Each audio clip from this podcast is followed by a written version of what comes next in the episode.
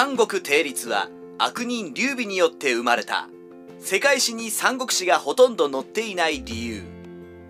三国志を読む前は初めから3つの国が存在していてそこからストーリーが展開。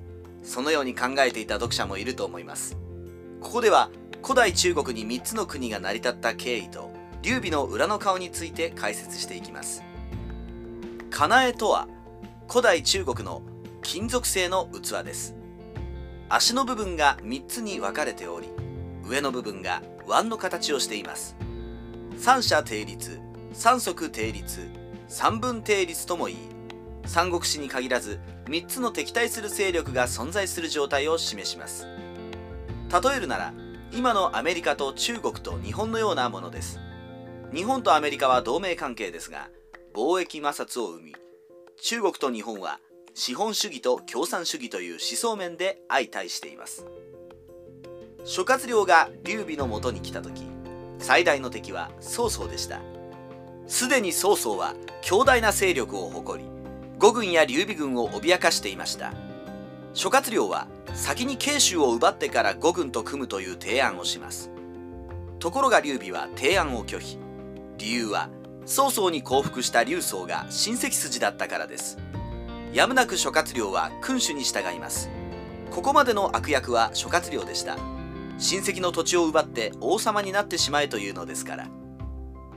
きっかけはかの石壁の戦いでの呉劉備連合軍の勝利でした。高等の孫権は呉という国を建てていましたが劉備はまだフラフラしていました。要するに石壁の戦いの前までは三国定律という状態ではなかったのです。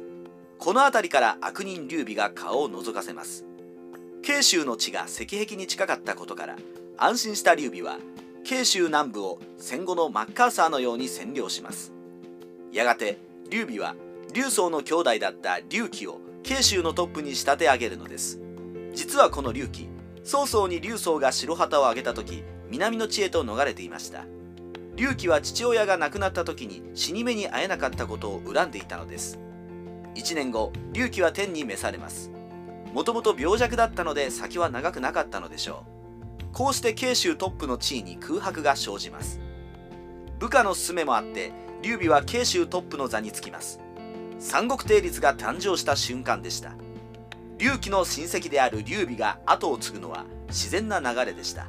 しかしこれを快く思わなかったのが五軍。打倒曹操を宣言して固く結ばれていた劉備軍を裏切り者と揶揄します。劉備が独身だったことから五軍の大将孫権は妹孫昌公を劉備の妻として推薦します。そして共同作戦によって石壁の戦いのように蜀の地を奪おうと画策するのです。ここで悪人劉備は孫権の提案を辞退します。理由は明白。慶州の独立国家となった以上小さくても蜀は自らの力で奪い取るという野心が芽生えたのです。西暦211年蜀を治めていたのは劉将でした。彼も劉備の親戚筋です。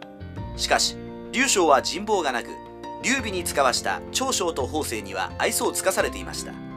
彼らは劉備に兵を出すようお願いするどころか自らのボスが統治する蜀を奪ってしまえと持ちかけます。さあ悪人劉備の登場です。宝刀の勧めもあって劉備は蜀へと足を運びます。宴会に招待され劉将から武器弾薬を借ります。全ては劉将サイドは敵の長路に対抗するためだったのですが劉備は蜀を乗っ取るために借ります。西暦212年呉の孫権から援軍要請が届きます。後期とばかりに劉備は劉将配下の武将を殺害加防城を占拠します。そして蜀の都生徒へと向かいます。さらに馬長を味方に引き入れ生徒を包囲。勇猛果敢に馬長が入場すると劉備の送った降伏文書に劉将はサインをしてしまいます。こうして名実ともに三国定律が出来上がります。三国志ライター上海クジラの独り言。悪人劉備は生徒包囲から10年後の医療の戦いで敗北。病に倒れます。つまり実質的に三国時代は10年ほどでした。非常に短いと思うでしょう。世界史の教科書に三国史がほとんど載っておらずショックを受けた三国史ファンの皆さん。原因は10年という短すぎる歴史にあったのです。